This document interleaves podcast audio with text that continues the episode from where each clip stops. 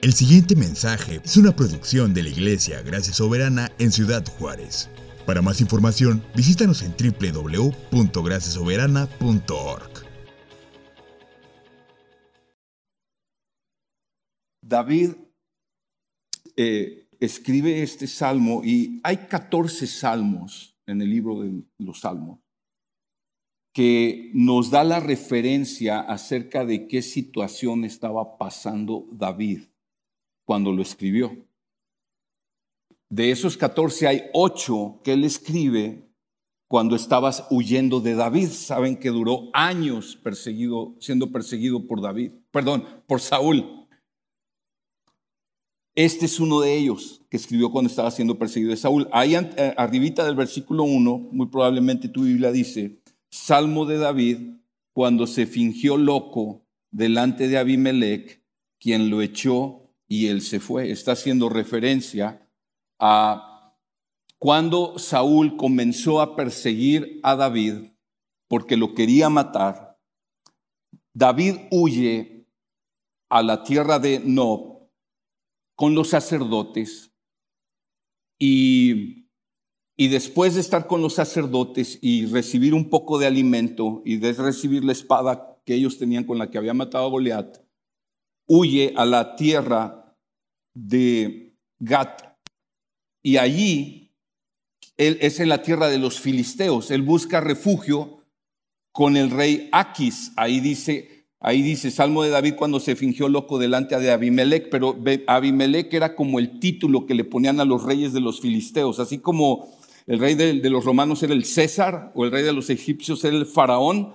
Así, el, rey de los filisteos era Abimelech, pero en realidad el nombre propio de ese rey era Aquis. Eso lo puede encontrar después en 1 Samuel capítulo 21, versículo 10 al 15. Y luego el capítulo 22, los primeros dos o tres versículos nos dan el contexto de este salmo. Entonces David llega y se refugia con los filisteos, con el rey Aquis. De pronto, unos hombres de Aquis reconocen a David y dicen, hey, ¿qué no era este aquel del que cantaban? David mató a sus miles, eh, Saúl mató a sus miles, David a sus diez miles.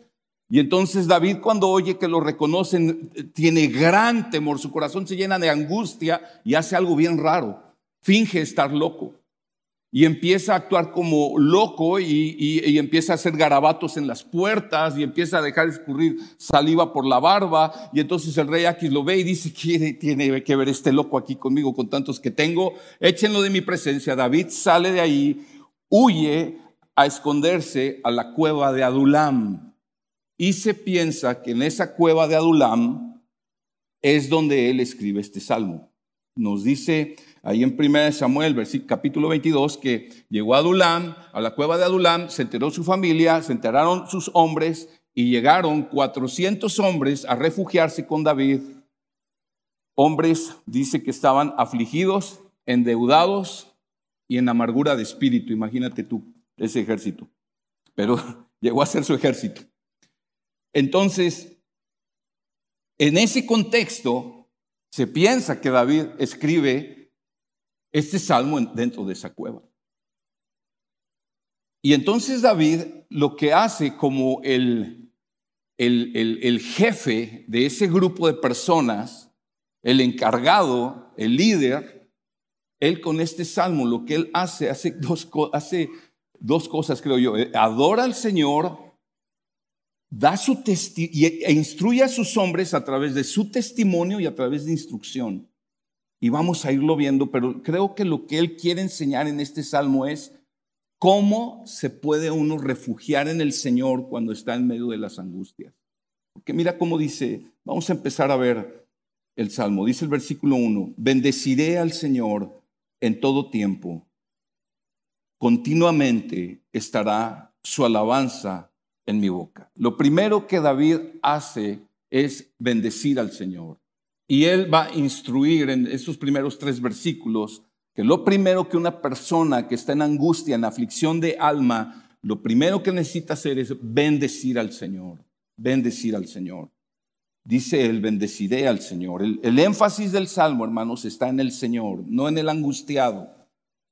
De hecho, ahí cuando dice bendeciré al Señor, en, la palabra es, en, la Reina Valera está traducida como bendeciré a Jehová.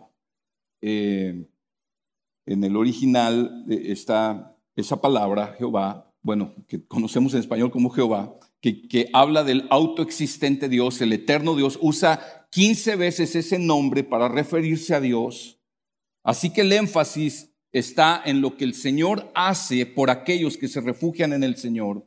Es por eso que este salmo empieza con una declaración de alabanza al Señor, pero también es por eso que aquel que se va a refugiar en el Señor, aquel que, que, está en angustia, en aflicción y quiere refugiarse en el Señor, necesita empezar, empezar por reconocer quién Dios es y por adorarle. Él es el eterno, Él es el autoexistente Dios, Él es el Dios que está por encima de toda circunstancia, Él es el todopoderoso, el soberano Dios, Él es, lo voy a bendecir. Y habla entonces de cómo David da su testimonio, dice, bendeciré al Señor. Él toma una resolución, voluntariamente voy a bendecir al Señor, alabaré al Señor y dice ahí, bendeciré al Señor en todo tiempo, en todo tiempo. David aprendió algo en esa situación angustiosa que enfrentó, que el Señor es digno de ser alabado en todo tiempo. David voluntariamente toma esa resolución, no se deja dominar por sus emociones. David no está como, pues no voy a alabar a Dios porque no lo siento. él sabe que alabar a Dios no depende de las emociones o de si lo siento o no lo siento. Alabar a Dios, alabamos a Dios porque Él es digno de ser alabado. Y eso es la convicción que David tiene. Entonces su convicción domina sobre sus emociones, somete su voluntad al Señor. Pero él dice, la alabaré al Señor en todo tiempo, bendeciré al Señor en todo tiempo. En todo tiempo y de manera constante, porque dice allí, continuamente estará su alabanza en mi boca. Si David escribió este salmo cuando está en la cueva de Adulam, entonces sabemos que David era muy joven. Era un jovencito cuando huye de David. de Saúl, perdón. Los que están bien listos, ustedes están despiertos. David escribió, escucha, dice David, lo, voy a alabar en todo tiempo, continuamente estará mi alabanza en su boca. David escribió salmos, al leer el salterio podemos entender entonces que David escribió salmos en su juventud y escribió salmos en su vejez. David escribió salmos en su etapa que estaba siendo perseguido, que era un pastor, pero también cuando fue rey de la nación escribió salmos. David escribió salmos cuando estuvo en paz y cuando estuvo en peligro. David escribió salmos cuando estaba en alegría, en gozo y cuando estaba en aflicción y en depresión. David escribió salmos cuando estaba en sus victorias y David escribió salmos cuando estuvo en sus fracasos, como el Salmo 51 y el 32, que se arrepintió de tan grandes pecados que cometió. David en todo tiempo adoró al Señor. Desde joven en esa cueva dijo, bendeciré al Señor, en todo tiempo continuamente estará su alabanza en mi boca. Y podemos entender al leer los salmos y al leer eh, primera, segunda de Samuel, eh, entendemos que David cumplió su palabra su resolución. Siempre alabó al Señor. Aquel que va a refugiarse en el Señor tiene que comenzar por hacer una resolución en su corazón. Voy a alabar al Señor en todo tiempo, en las buenas y en las malas, en la juventud y en la vejez, en las victorias y en las derrotas. Siempre bendeciré al Señor. Por ahí empieza el refugio en el Señor. Pero además Él se propone jactarse solamente en el Señor. Dice el versículo 2, en el Señor se gloriará mi alma. Se propone gloriarse en el Señor, no se propone gloriarse en sí mismo. David no dijo, wow, qué buen actor soy. Actué tan bien que Aquis me creyó que estaba loco. No, él se gloría en el Señor. La alabanza, hermanos, eleva nuestra alma, el alma más sana, el alma más llena de paz, de gozo, es el alma que alaba al Señor. Es el alma que se enfoca en quién es Dios y lo alaba, mientras que el alma más atormentada, el alma más afligida, la mente más afligida es aquella que nunca alaba al Señor y que siempre está centrada en sí misma, que siempre está en sus preocupaciones, que siempre está en sus pensamientos, que siempre está en sus razonamientos. A finales del año pasado, una organización americana llamada Gallup, que se dedican a hacer encuestas, los americanos les encanta hacer encuestas para todo, hicieron una encuesta masiva, un estudio masivo de estadísticas donde estudiaron a los diversos grupos sociales el año pasado para ver cómo les había afectado la pandemia del coronavirus a lo largo del año del 2020. Estudiaron los grupos sociales de acuerdo a su raza, de acuerdo a su nivel económico, de acuerdo a sus estudios, su preparación, pero también de acuerdo a sus creencias. Todos los, todos los grupos sociales que estudiaron, todos mostraron una, un deterioro de su salud mental el año pasado. Por, por la cuarentena, por la pandemia, por el miedo, etc. Todos arrojaron datos de que su salud mental había sido deteriorada. Solo hubo un grupo de todos los que estudiaron que su salud mental en la pandemia mejoró. Y fue el grupo de los creyentes que se reunían una vez a la semana adorar al Señor. Porque el alma más sana, el alma llena de paz, es un alma que está enfocada en el Señor y se gloria en Él y le alaba a pesar de la adversidad. Además, David se propone alabar al Señor con el pueblo del Señor. Dice el versículo 2, en el Señor se gloriará mi alma, lo oirán los humildes y se regocijarán. Y luego dice, engrandezcan al Señor conmigo y exaltemos aún a su nombre. Por eso les digo, David está dando su testimonio. Primero, primero dice, yo lo bendeciré, pero luego les dice, venga, bendíganlo conmigo, vamos a engrandecerle juntos. Y está enseñando a sus hombres a refugiarse en el Señor.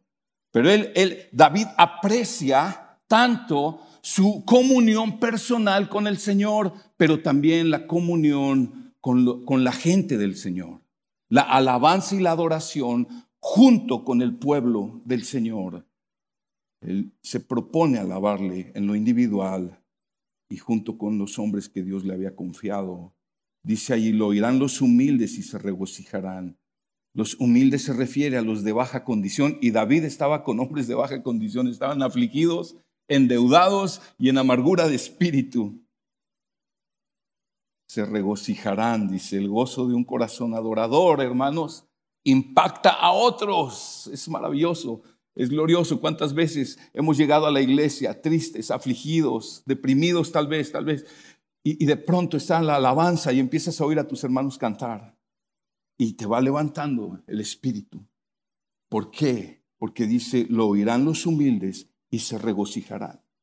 Cuando alabamos al Señor juntos, hay un efecto en nuestra alma. Así que, hermanos, el refugiarse en el Señor comienza por reconocer que solo Él es nuestro refugio y determinamos darle alabanza, exaltar su nombre en todo tiempo y en lo personal y en lo colectivo. La segunda cosa que una persona que se refugia en el Señor debe hacer es buscar al Señor, buscar al Señor. Dice el versículo 4, busqué al Señor y Él me respondió y me libró de todos mis temores. David reconoce que fue el Señor quien le libró de sus angustias. Y en esta porción que vamos a ver en el versículo 4 al 8, Él dice, varias ocasiones habla de cómo el Señor le libró de sus angustias, de sus temores, de las aflicciones de su alma. Y David en esta porción entiendo que dice, hay tres cosas que uno debe de hacer cuando va a buscar al Señor. Porque a veces nos dicen, busca al Señor, hermano, busca al Señor. Y, a veces dices, sí, ¿cómo lo busco?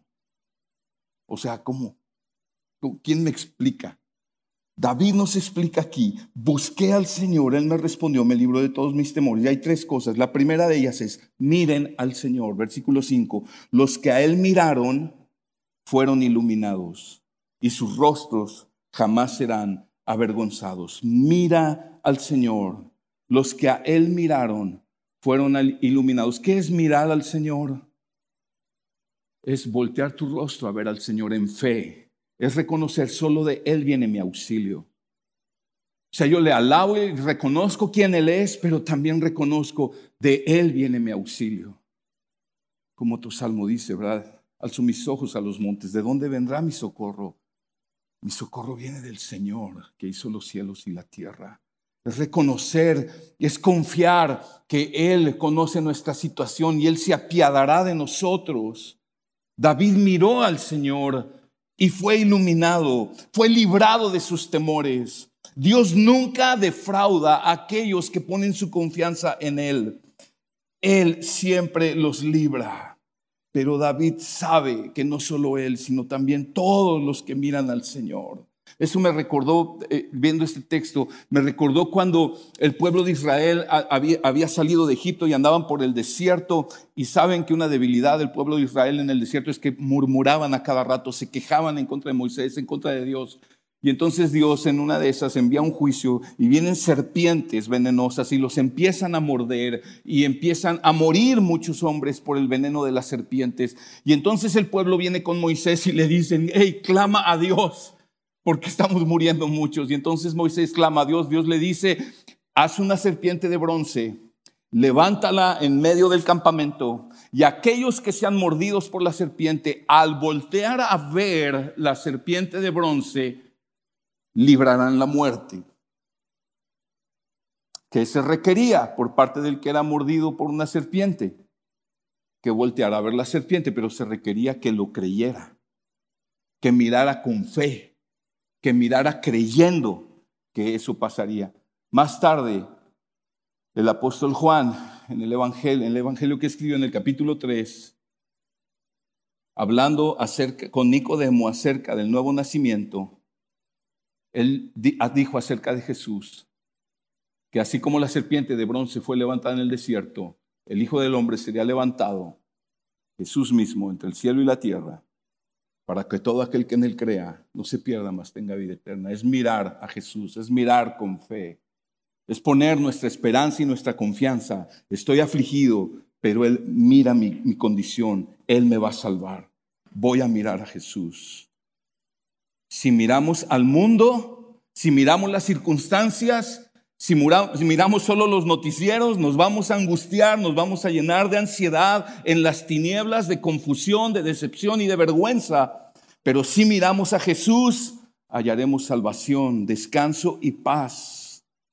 Y ni uno solo de los que miren a Jesús, ni uno solo será avergonzado, porque Él no defrauda a nadie de los que a Él, en Él se refugian. ¿Cómo buscamos al Señor? Bueno, primero lo miramos, ponemos nuestra fe en Él, nos centramos en Cristo, esperamos en Él, ponemos nuestra confianza en Él. Número dos, clamamos a Él, clamamos a Él. Dice el versículo 6, este pobre clamó y el Señor le oyó y lo salvó de todas sus angustias. Este pobre clamó, mira cómo David habla de sí mismo, está dando su testimonio. David está en el punto más bajo de su vida hasta ese momento, lo que él había vivido. Anteriormente había sido ungido por el profeta Samuel y había vivido una temporada en el palacio del rey, sirviendo al rey, ministrando al rey. Había matado a Goliat lo que le había dado una gran fama. Posteriormente, años después, ¿verdad? De, aún de que escribió este salmo, llegaría a ser el rey de Judá y luego el rey de toda la nación. Pero cuando escribe este salmo, David, escucha, no tiene ni comida, no tiene ni armas, está escondido en una cueva. Y ese periodo de pobreza, entre comillas, le duraría más de 10 años. ¿Qué es lo que un pobre puede hacer? Clamar, clamar. Y el Señor nos escucha, el, perdón, el Señor escucha a los pobres de espíritu, a los que reconocen que sin Él son nada. Si te encuentras en un punto bajo en tu vida, si estás angustiado, si estás abatido, deprimido, solo o en pobreza, o si parece que todo va en tu contra, lo que necesitas hacer es clamar al Señor para que Él te salve. El Señor salvó a David de sus angustias cuando David clamó. Parece, ¿verdad? Que, yo creo que fue un clamor de esos de emergencia.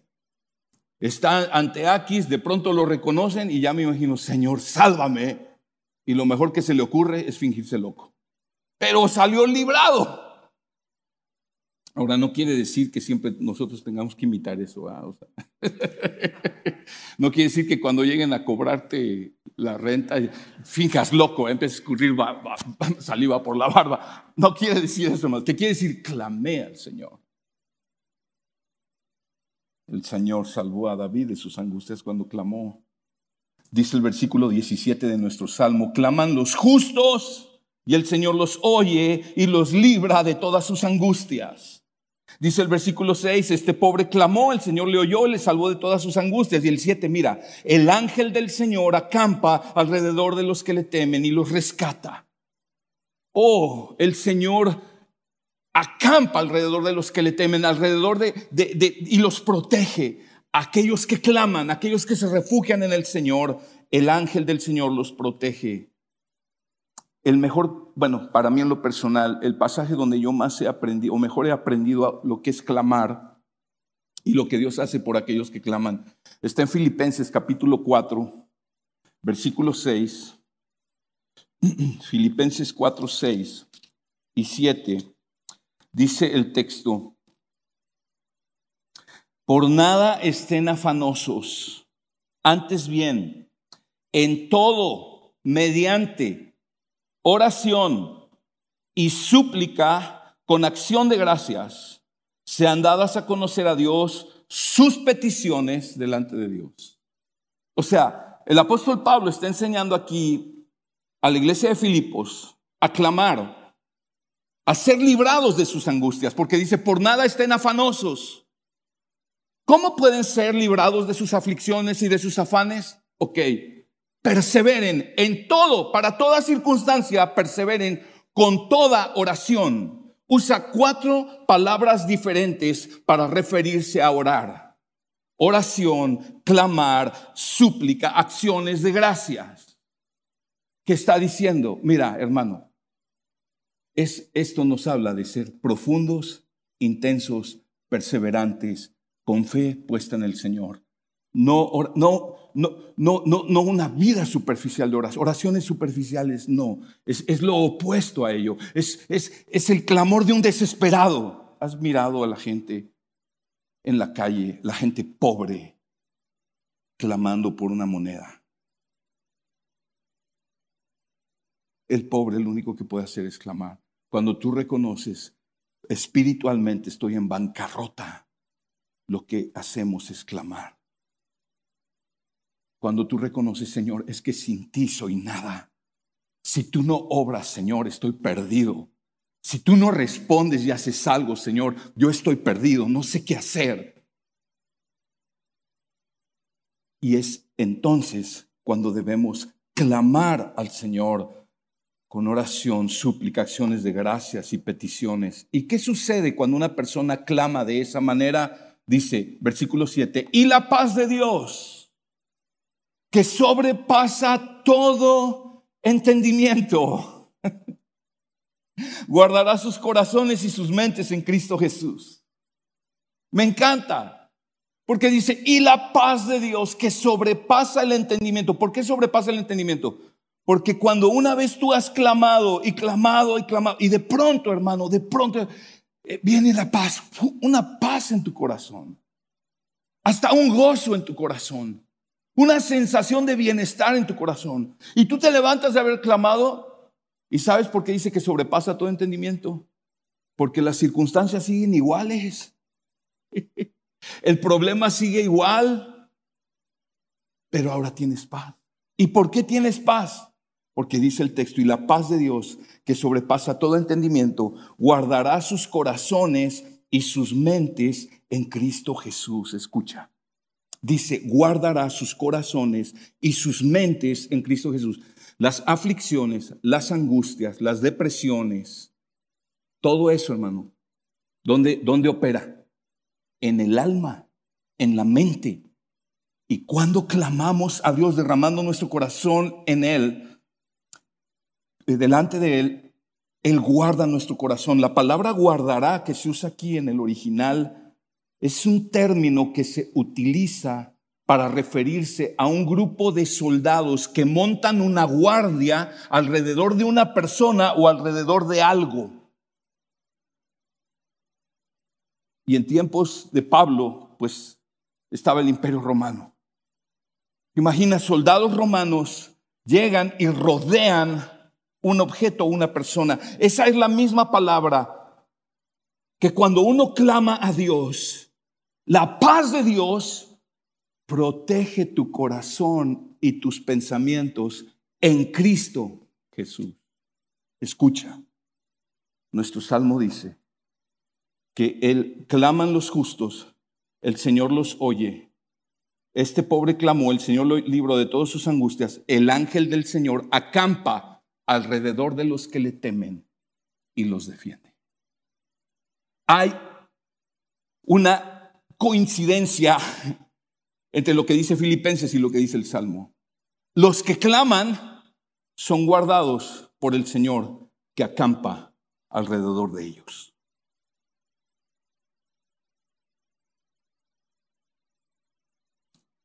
El Señor siempre libra de temores, angustias y aflicciones del alma a quienes se refugian en Él, pero no siempre los libra de las tribulaciones. David todavía anduvo algunos años huyendo porque lo querían matar, pero él dice, el Señor me libró de mis aflicciones. ¿A qué se refiere? Lo que él sentía en su alma. Ahora él ya no estaba dominado por la angustia y la ansiedad y el temor y los ataques de pánico y la soledad y la depresión, aunque seguía el problema. Pero el Señor estaba guardando su corazón y guardando su vida. David fue librado por el Señor de los tormentos del alma, aunque las circunstancias seguían adversas. Y la tercera manera de buscar al Señor, porque acuérdate, David está enseñando, vamos a refugiarnos en Dios. ¿Cómo? Número uno, alaben al Señor, engrandezcanlo conmigo. Número dos, busquen al Señor. ¿Cómo busco al Señor? Primero, fija tu mente y tu corazón en Cristo. Número dos, clama al Señor. Clama al Señor hasta que su paz gobierne tu corazón. Número tres, deleítate en el Señor. Dice el versículo 8, prueben y vean que el Señor es bueno. Cuán bienaventurado es el hombre que en él se refugia. Prueben y vean que el Señor es bueno. Está hablando de los sentidos prueben, o sea, está diciendo, saboren y vean. Dispongan sus sentidos a disfrutar al Señor. En tu angustia, clama, busca al Señor hasta que venga un deleite en tu alma.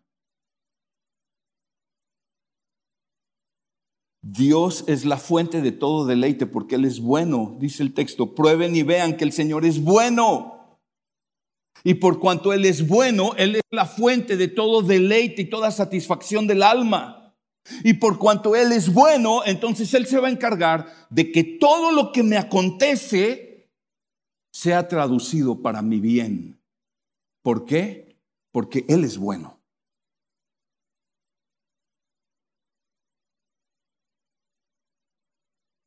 habla de un probar la bondad del Señor hasta que tu alma se llena de deleite al punto de que sientes el gozo de su presencia y, y te deleitas en Él. Los tiempos de mayor aflicción para tu vida y mi vida, Dios desea convertirlos en los tiempos en que mayormente, en una mayor medida, profundidad, disfrutemos de su presencia, su persona, de quién es Él, que podemos saborear, ver su belleza, aun cuando nuestro mundo y nuestro alrededor, nuestras circunstancias estén patas para arriba. Él es hermoso, es glorioso, es deleitable. David le estaba diciendo esto a hombres endeudados, afligidos y en amargura de alma. Hombres que las aguas del mundo de la que ellos habían bebido les habían dejado insatisfechos. Pero David les llama a deleitarse en Dios en una cueva escondidos en una cueva.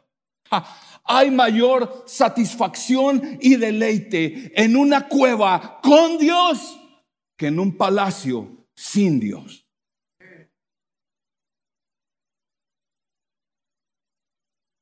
¿Cuántas veces hemos bebido las aguas del mundo que al paladar son dulces como miel, pero cuando entran en las entrañas se vuelven amargas y traen aflicción y tormento al alma. Solo Dios satisface el alma de aquellos que se refugian en Él. Bienaventurado el hombre que en Él se refugia, dice nuestro texto.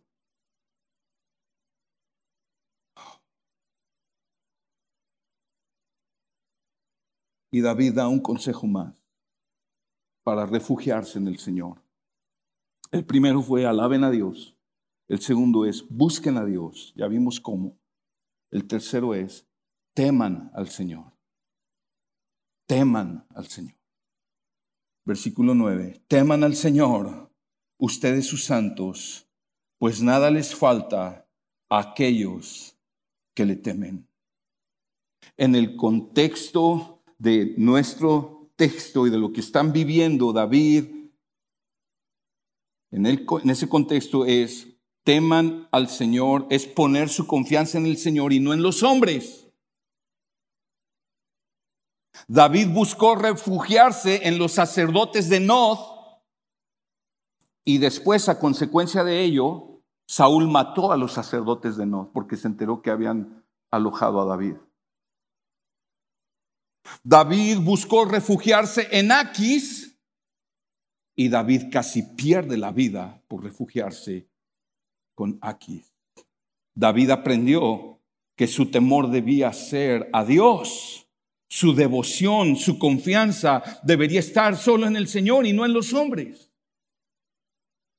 Temer al Señor nos lleva a refugiarnos en Él solamente Temer al Señor es tener tal asombro y admiración y reverencia por el Señor al grado de que reconocemos, nos convencemos de que solamente de Él viene mi auxilio y solo Él puede suplir todas las necesidades de mi alma.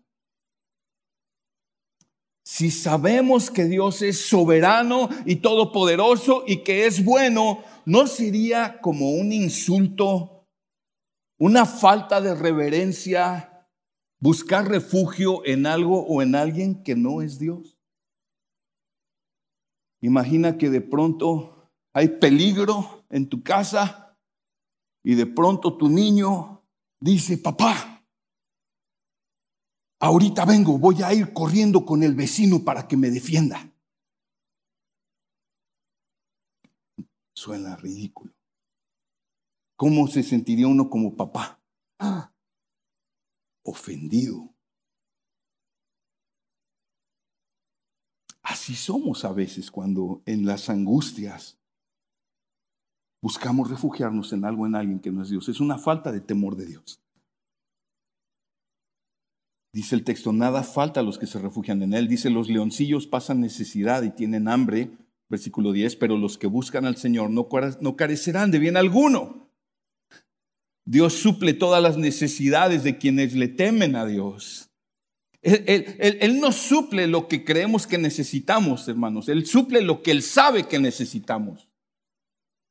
Porque no siempre lo que creemos que necesitamos es lo que realmente necesitamos. Dios mira nuestra vida y Él sabe lo que necesitamos porque Él sabe qué propósito tiene nuestra vida. Y Él va a traernos lo que necesitamos.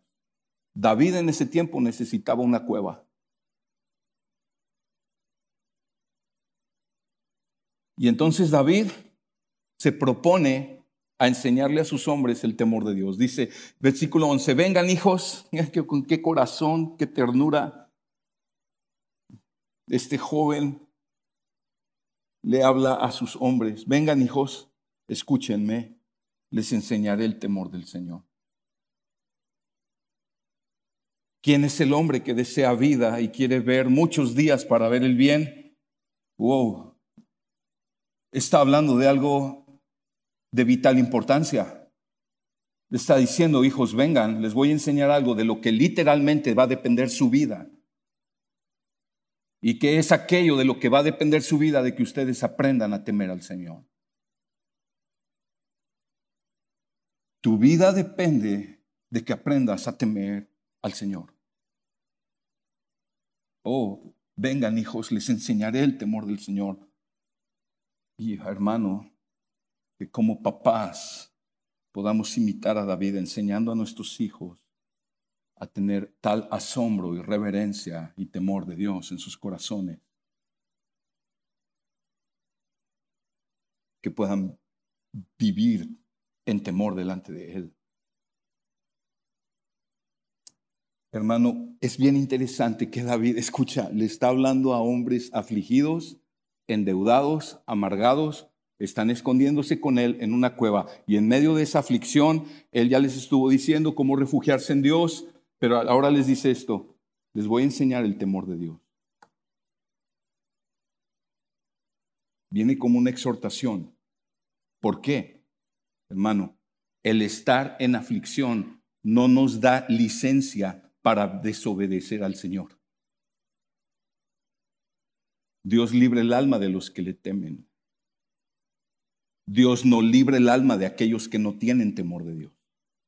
El estar en aflicción no nos da licencia para desobedecer al Señor. ¿Por qué te digo esto? Porque en las aflicciones tenemos tentaciones para salir de la aflicción. Somos tentados a mentir, a calumniar, somos tentados a hacer una tranza. Somos tentados a embriagarnos. Somos tentados a drogarnos. Somos tentados en muchas maneras en las aflicciones. Y David le dice a sus hombres, hijos, les voy a enseñar el temor del Señor. ¿Quién es el hombre que desea vida y quiere ver muchos días para ver el bien? aprendan a temer al Señor. Y entonces David les describe en maneras prácticas lo que es el temor del Señor. Y al hacerlo describe cuál es el carácter de los verdaderos creyentes que están madurando en el Señor. Versículo 13 y 14. Guarda tu lengua del mal y tus labios de hablar engaño. Apártate del mal y haz el bien. Busca la paz y síguela. Guarda tu lengua del mal y tus labios de hablar engaño guarda tus palabras. Al, Señor le importa mucho lo que hablamos. En el libro de los Proverbios hay como 80 versículos que hablan acerca de nuestro hablar. Y la Biblia da vasta enseñanza acerca de nuestras palabras. Jesús dijo, de la abundancia del corazón habla la boca. De la, habla, está, está diciendo David, hablen de tal manera que honren al Señor, hablen de tal manera que con su hablar demuestran su admiración, su reverencia, su respeto por Dios. Revelen con sus palabras el temor de Dios en su vida. Hablan para la gloria del Señor y para edificar a los que les escuchan. Cuando hay queja, ¿por qué Dios se enojó tanto con el pueblo de Israel en el desierto, que murmuraban y murmuraban y Dios les trajo varios juicios y consecuencias por su murmuración, porque al murmurar estaban siendo faltos de temor de Dios, estaban siendo irreverentes con Dios, irrespetuosos con Dios, estaban insultando a Dios con su queja y su murmuración y su mentira y su chisme y su calumnia y su menosprecio, todo eso solo pone de manifiesto la ausencia de temor de Dios en el corazón de una persona.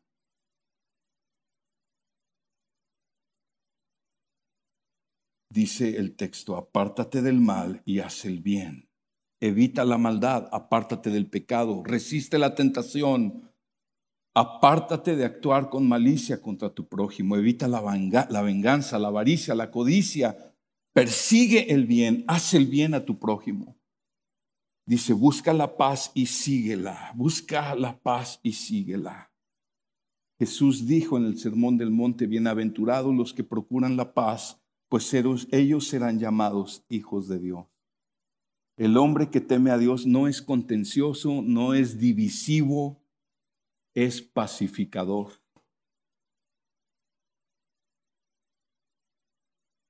Entonces, hasta aquí, David ha enseñado cómo una persona se puede refugiar en Dios. Número uno, nos refugiamos en Dios cuando le alabamos reconociendo que Él es el Señor. Número dos, nos refugiamos en Dios buscando su rostro, mirando a Jesús, clamando a Él, disfrutando de Él. Número tres, vivimos cultivando en nuestro corazón un temor de Dios, una reverencia por Dios, para vivir en consecuencia. Cuando un hombre trata a su mujer sin temor de Dios, sus oraciones no son escuchadas. Primera de Pedro 3:7. Dice, maridos, den honor a su mujer, vivan con ella sabiamente, den honor a su mujer como vaso frágil, como coherederas de la gracia de la vida, para que sus oraciones no tengan estorbo. Entonces, por último, como último punto, David habla como el Señor salva a aquellos que se refugian en Él. El Señor salva a aquellos que se refugian en Él. En esta última porción, David explica qué es lo que hace el Señor por los que se refugian en Él, pero también hace un contraste, y aquí en esta última parte hace un contraste entre qué es lo que el Señor hace con los que se refugian y confían en Él, y qué es lo que el Señor hace con los que se oponen a Él, con los que viven eh, impíamente. Lo, lo primero que hace el Señor es que Él está atento a sus oraciones. Versículo 15 al 17. Los ojos del Señor están sobre los justos y sus oídos atentos a su clamor. El rostro del Señor está contra los que hacen mal para cortar de la tierra su memoria. Claman los justos y el Señor los oye y los libra de todas sus angustias. Hay un contraste aquí. Mientras que el Señor está atento a las oraciones de quienes viven de acuerdo al Señor, Él oye su clamor y los libra. Me encanta el versículo 15. Los ojos del Señor están sobre los justos y sus oídos atentos a su clamor. O sea, el, el rostro de Dios está sobre ellos. Pero el rostro del Señor está contra los que hacen el mal para cortar de la tierra su memoria. En el Antiguo Testamento hablar del rostro del Señor es hablar de la bendición de Dios. Número 6, que el rostro del Señor resplandezca sobre ti con fuerza. Está hablando la bendición de Dios venga sobre tu vida en plenitud. El Señor hace eso con aquellos que claman a Él, con los justos, dice el texto. Y ahorita voy a explicar algo de los justos, porque es algo relevante en esta porción. Pero el Señor está, el, él, voltea su rostro contra aquellos que hacen el mal. Está en contra de aquellos que viven sin el temor del Señor, sin tomar en cuenta al Señor y a Cristo, y dice que Él los cortará de la tierra.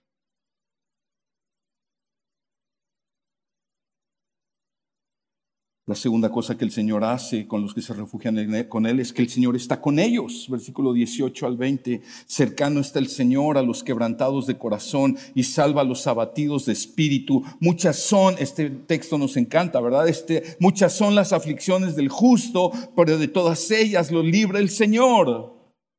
Él guarda todos sus huesos y ni uno de ellos es quebrantado. Qué promesa, hermanos, que en la angustia podemos confiar en que el Señor está cerca. Es imposible que un hijo de Dios pase por tribulaciones sin la presencia del Señor. Es imposible. A veces no lo sentimos, pero Él está. Cercano está el Señor a los quebrantados de corazón El Señor promete librarnos de todas nuestras aflicciones. De muchas nos libra en esta vida, pero de todas nos librará en la eternidad. Cuando estemos en la gloria eh, con el Señor, ahí no va a haber ni una sola aflicción. Jesús dijo, estas cosas les he hablado para que en mí tengan paz. En el mundo tendrán aflicción, pero confíen, yo he vencido al mundo. La tercera cosa que el Señor hace con aquellos que se refugian en Él es que Él salva, Él salva sus almas. El Señor salva el alma de los que se refugian en Él. Dice el versículo 21, la maldad dará muerte al impío y los que aborrecen al justo serán condenados. El Señor redime el alma de sus siervos y no será condenado ninguno de los que en Él se refugian. Primero nos dice en el versículo 21 la recompensa de los malvados, de los que viven para sí mismos. Y la recompensa es muerte y condenación eterna en el infierno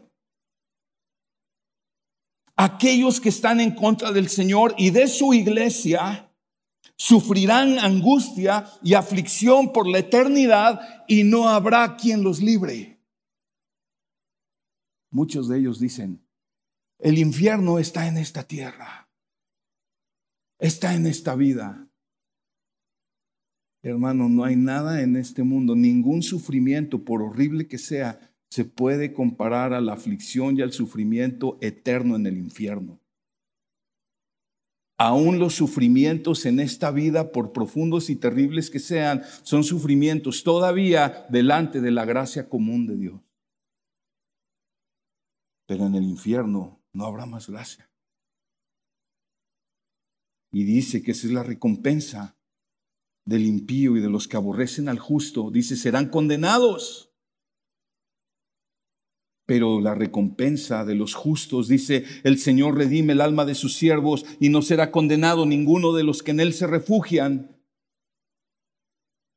Esto es una maravillosa noticia, porque esta última porción menciona que todos estos beneficios, todos estos beneficios de este salmo son para los justos, o sea, para los que viven conforme a la rectitud del Señor. O pero ¿cómo entender entonces, hermanos? ¿Cómo entender esto cuando David mismo había fallado al Señor al poner su confianza en los hombres, en los filisteos que además eran enemigos del pueblo de Dios? Y David, ahora con qué confianza, David se incluye entre los justos. Y no solo eso, sino que le está diciendo a estos hombres, escucha, angustiados, endeudados y amargados de espíritu, que Dios salva a los justos. ¿Cómo entender esto? ¿Por qué David se incluye en los justos? Porque David no estaba confiando en su justicia propia, sino en aquel que puede hacer justo al pecador. Esta porción del versículo 18 al 21 menciona en cuatro ocasiones a los justos, perdón, desde el versículo 15. En cuatro ocasiones menciona al justo y todas estas bendiciones, todas estas realidades de que Él escucha las oraciones, de que el Señor está con ellos, de que salva el alma de los que se refugian en Él, Él redime el alma de sus siervos y no es condenado ninguno de los que en Él se refugian. Esas recompensas son para los justos, pero ¿quiénes son los justos? Aquellos que confían en el único que es justo, porque hermanos, si somos honestos, ninguno de nosotros somos justos por nosotros mismos. Ninguno de nosotros somos justos por nosotros mismos. Si somos honestos, tenemos que reconocer que pecamos, que nos rebelamos, que hemos puesto nuestra confianza en otras cosas y personas que no es Dios. Pero entonces, ¿cómo el Señor redime el alma de sus siervos y cómo el Señor hace de un pecador un justo. Para entender eso es necesario hablar de aquel a quien apunta este salmo, de quien también habla este salmo. Este salmo habla de Jesús. La única manera en que el Señor redime y justifica el alma de sus siervos es por la obra y los méritos de Cristo. Jamás el hombre puede salvarse a sí mismo por buenas obras. Solo Cristo nos puede salvar porque solo Él es perfectamente justo. Y este salmo nos habla de ese justo cuando estaba en la cruz del Calvario. Dice el versículo 20, Él guarda todos sus huesos, ni uno de ellos es quebrantado. ¿Y qué tiene que ver eso con Cristo? Pues que ahí David estaba hablando del Mesías que vendría. ¿Cómo lo sabemos? Porque el apóstol Juan, en el Evangelio que él escribió, Juan 19, 32 al 36, dice lo siguiente.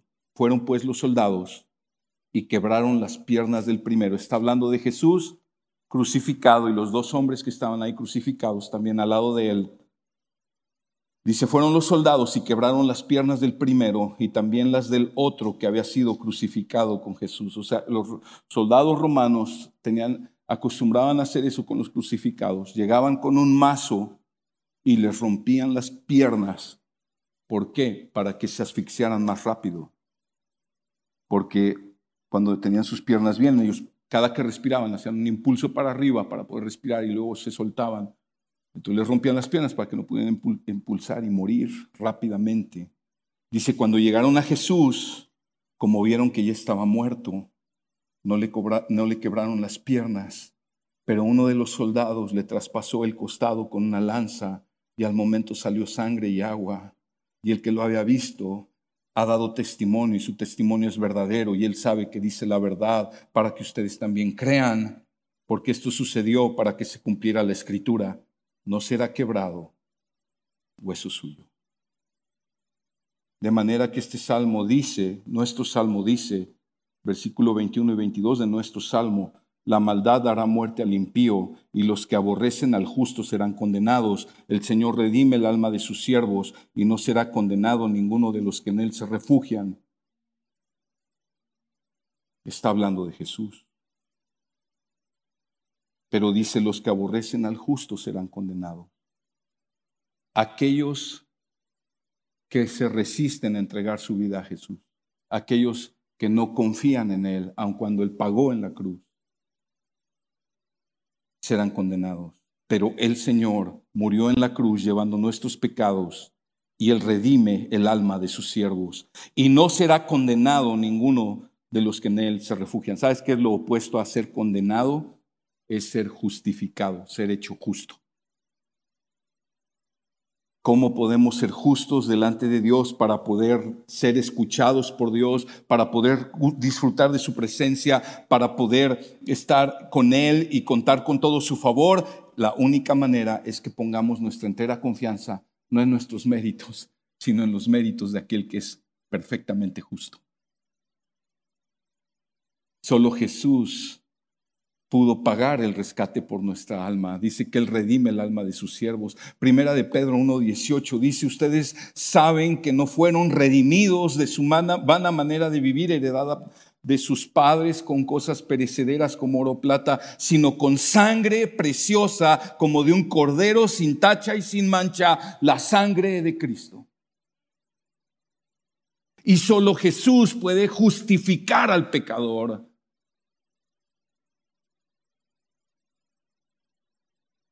Segunda de Corintios 5:21, al que no conoció pecado, por nosotros lo hizo pecado para que nosotros fuéramos hechos justicia de Dios en él. Jesús es el refugio de nuestra tribulada alma, porque Él llevó en la cruz el pecado que es la fuente de toda aflicción y angustia del alma.